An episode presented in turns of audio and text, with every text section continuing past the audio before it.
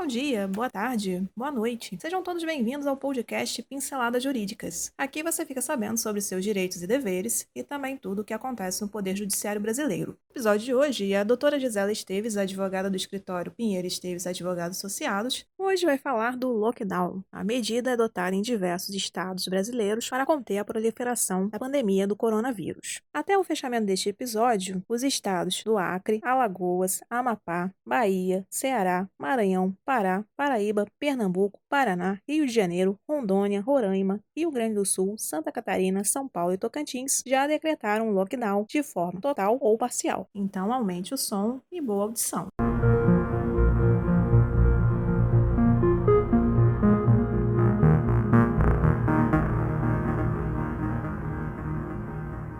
Lockdown, traduzido do inglês, significa um bloqueio que vem a ser um protocolo de prisão que geralmente impede que pessoas ou informações saiam de uma determinada área. O protocolo geralmente só pode ser iniciado por alguém em uma posição de autoridade. É uma medida de paralisação bem mais rigorosa do que já tivemos até aqui. É realmente no sentido de fechamento total, trincar tudo, tendo em vista que as pessoas não levaram a sério as recomendações de evitar aglomerações, de distanciamento de um metro e meio a dois metros, entre outras. Tanto a quarentena quanto o lockdown são determinados por atos formais do poder público. Lockdown exige decretos da prefeitura, do governo estadual ou federal. Já a quarentena pode partir de autoridades menores, como, por exemplo, o secretário da Saúde. Recentemente, o SDF declinou a competência para os governadores e vereadores do município assim decidirem de acordo com o estado. Aqui, governo. Em termos de Brasil, lockdown já está em vigor em municípios do Maranhão, do Pará, Recife, Fortaleza e também em alguns bairros da cidade do Rio de Janeiro, o qual temos lockdown pontual no calçadão de Bangu, Campo Grande, Santa Cruz, entre outros da Zona Oeste. Estes bairros invisíveis da Zona Oeste, inclusive o calçadão de Campo Grande, terão guardas municipais vigiando os principais pontos comerciais, cujas lojas e comércios não essenciais têm que permanecer fechados. Ocorreu recentemente em Niterói, São Gonçalo. Na Zona Sul, a medida também pode ser estendida para especialmente Copacabana, que concentra o maior número de casos de